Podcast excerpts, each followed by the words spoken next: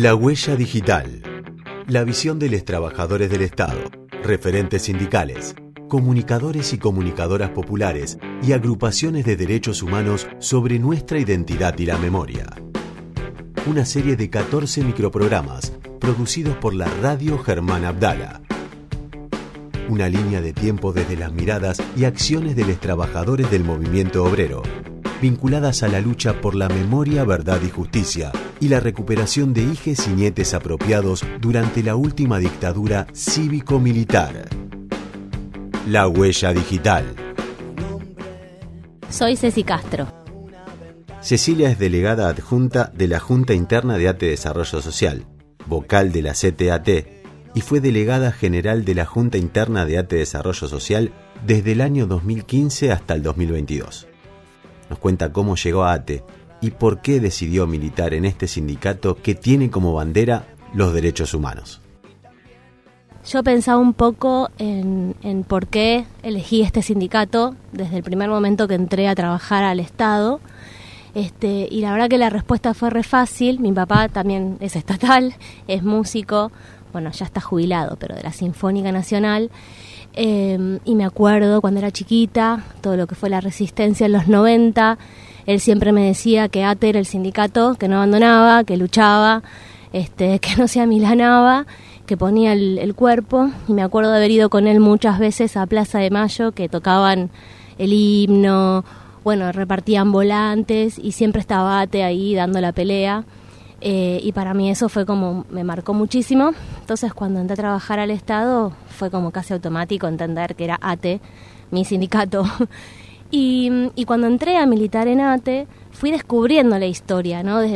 uno quiere saber también como de los orígenes de, la organización a la que pertenece, y fui rastreando y encontrando que, bueno, en sí toda la historia del movimiento obrero, de la clase trabajadora, está vinculada con la lucha por derechos este, y la justicia social, desde luego, pero sobre todo por ese reconocimiento no solo en la redistribución, ¿no? que, que tiene que ver con la justicia social, sino también este, con un montón de, derechos que hacen a la identidad, ¿no? De, ser parte de un, de un pueblo, de una nación, este, inclusivo, ¿no? Inclusiva.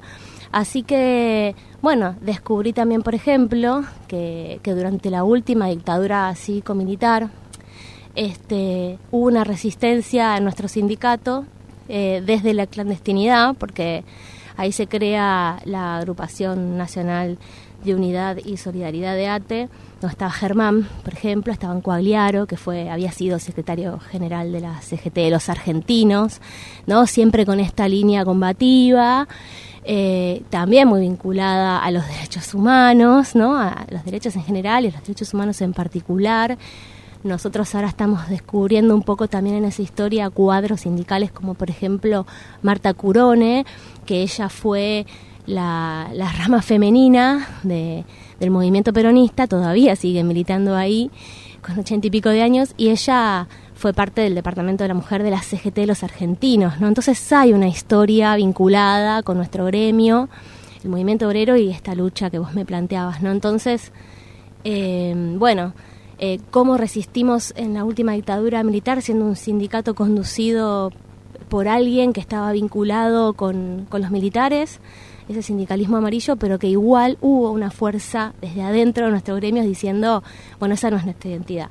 Y muchos prescindidos, perseguidos, por eso te digo, desde la clandestinidad, justamente se forma esta agrupación en la iglesia Santa Cruz, un día antes del secuestro de las monjas, ¿no? Entonces digo, ahí todo se empieza como sin querer queriendo, no se sabe, ¿no? Articular.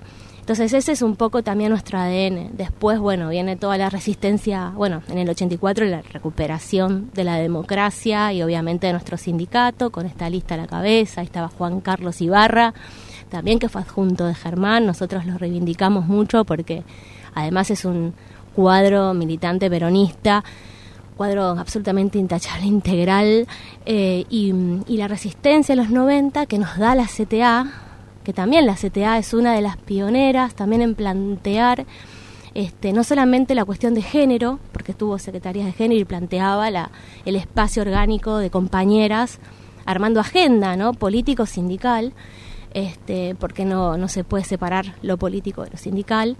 Este, y, porque es esa agenda de qué país queremos, ese país inclusivo, ¿no? Y también planteando esto de, de las causas de, después de lo que fueron las leyes de, de obediencia de vida e impunidad, de impunidad, sí, las leyes de impunidad, me, me, saló, me saltó el inconsciente, eh, punto final. Este, hubo todo un trabajo de la CTA este, para presentar y, y para recabar información de los militantes que durante la dictadura fueron este, exiliados o sobrevivientes y también reconstruyendo la historia de los compañeros y compañeras desaparecidos y desaparecidas, este, que fueron las que también permitieron ya con el kirchnerismo avanzar hacia las causas eh, de, los juicios de lesa humanidad. Y ahí está todo ese trabajo que ATE y nuestra central digo fueron trazando ese caminito. Entonces yo me siento identificada con esa lucha, la hago propia, siento que está en mi ADN y, y que todavía hay que seguir avanzando en ese sentido porque, bueno, seguimos tratando de ocupar más lugares las compañeras, tenemos nuestros espacios orgánicos de discusión, vamos avanzando, cuesta mucho porque el patriarcado se resiste, pero no obstante vamos dando nuestros pequeños grandes pasos colectivamente, que es lo importante. La huella digital una producción de la Radio Germán Abdala, con financiación FOMECA del Ente Nacional de Comunicaciones.